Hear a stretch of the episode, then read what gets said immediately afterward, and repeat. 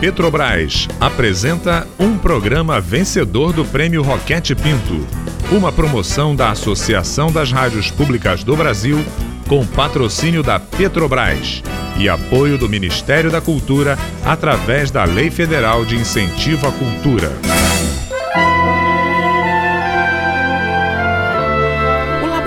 aberto de interatividade da UFSCar, tenho o prazer de convidá-los para ouvir, a partir de agora, a radiodramaturgia Verdades Inventadas. Liberte sua imaginação e abra seus ouvidos para participar das aventuras de Laura e de suas experiências imaginárias.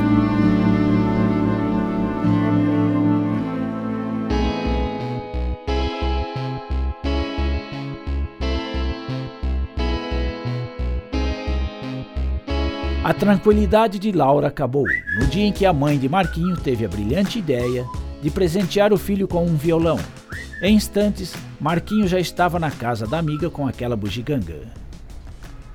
Laura, Laura, olha só, Laura. Meu violão novo. Já aprendi um acorde já.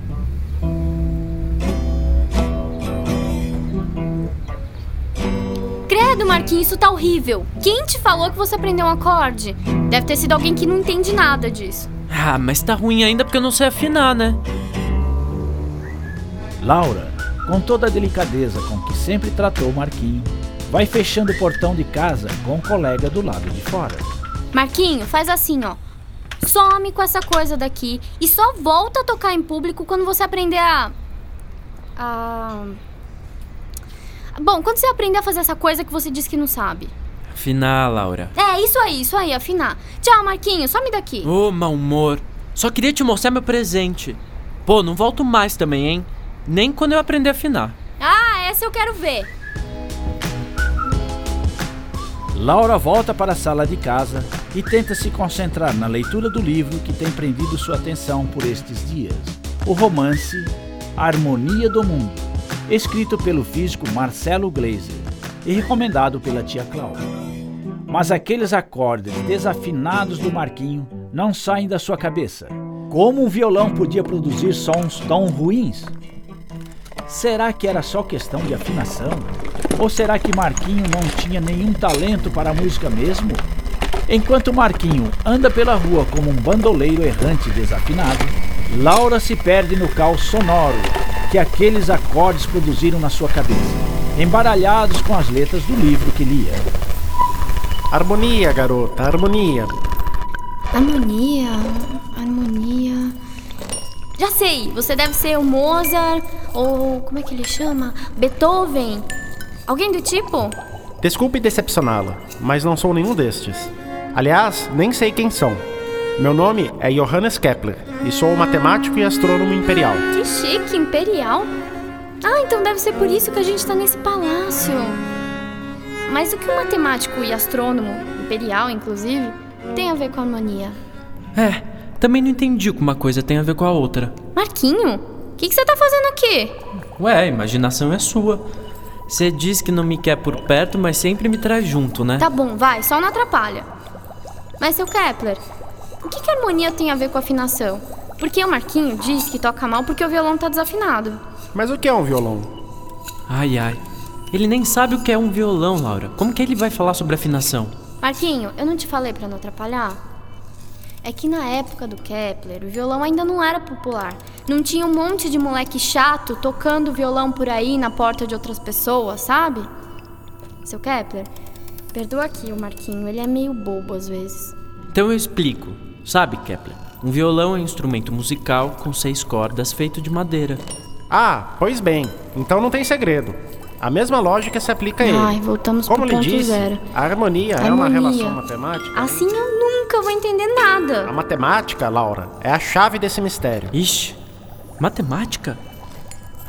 Aí sou eu que não vou entender nada, A hein? matemática, ela é quem abre as portas da harmonia musical e da harmonia do mundo, quiçá do universo. Ai, eu não acredito. O que essas coisas têm em comum? Existem mais coisas no céu e na terra, Horácio, que a tua filosofia jamais sonhou. Quem é Horácio, Laura? Você também trouxe ele pra cá? Marquinho, eu também não sei quem é Horácio. Deixa ele terminar. Des- Desculpe, garotos. Ouvi isso em uma peça de teatro de um inglês, um tal de Shakespeare. Estava divagando. Mas onde estávamos mesmo? Hum, era harmonia.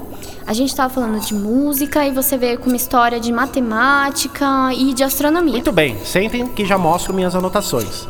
Vocês aceitam um chá? Sempre recorro a essas infusões para acalmar meu estômago. Ih, Laura, acho que tem alguma coisa nesse chá que deixa ele doidão. Quieto, moleque! Obrigada, seu Kepper. A gente só quer saber sobre música mesmo. Sobre matemática, não é? Ai, você tá me enrolando! Ainda não explicou o que existe em comum na música e na matemática. E pior, com essa história de universo e tal, agora eu tô. Mas é fácil perceber.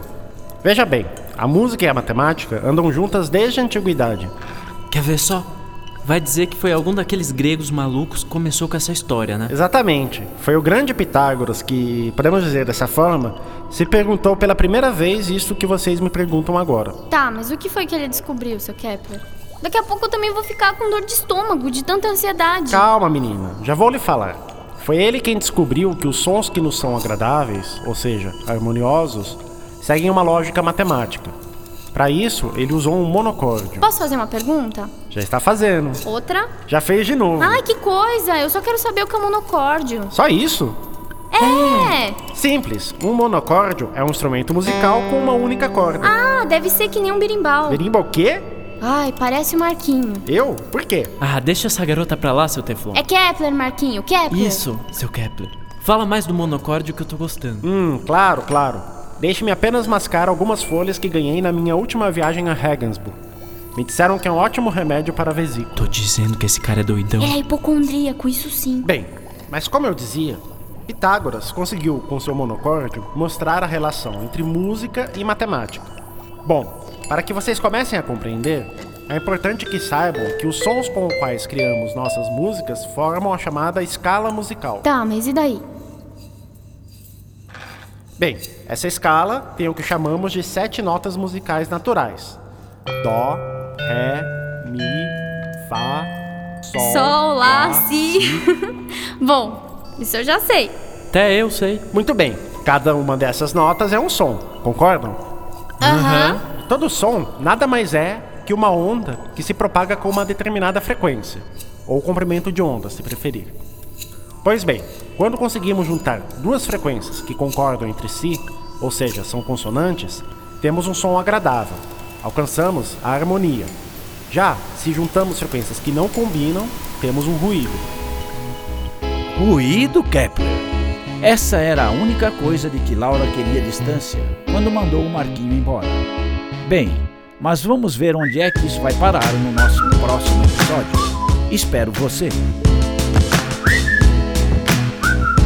Se você quer saber mais sobre as verdades inventadas da Laura, entre no seu blog e acompanhe por lá os textos de nossa querida personagem em suas reflexões sobre suas experiências imaginárias e os personagens que encontrará ao longo da nossa radionovela.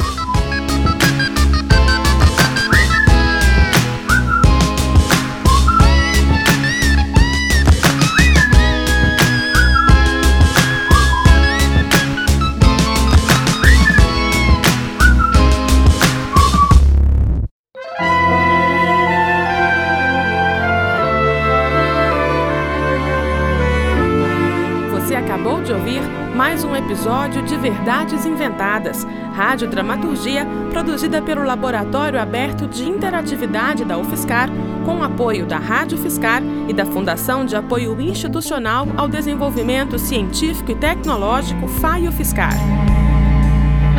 Roteiro: Maite Bertolini e Tárcio Fabrício. Revisão: Adilson de Oliveira e Mariana Petzo. Produção: Mário Righetti. Desenho de som e edição: Daniel Roviriego.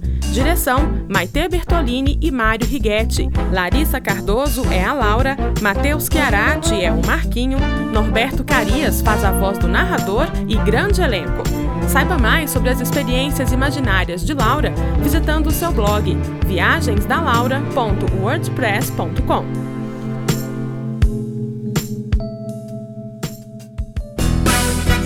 Este programa foi um dos vencedores do Prêmio Roquete Pinto, uma promoção da Associação das Rádios Públicas do Brasil, com patrocínio da Petrobras, com apoio do Ministério da Cultura, através da Lei Federal de Incentivo à Cultura.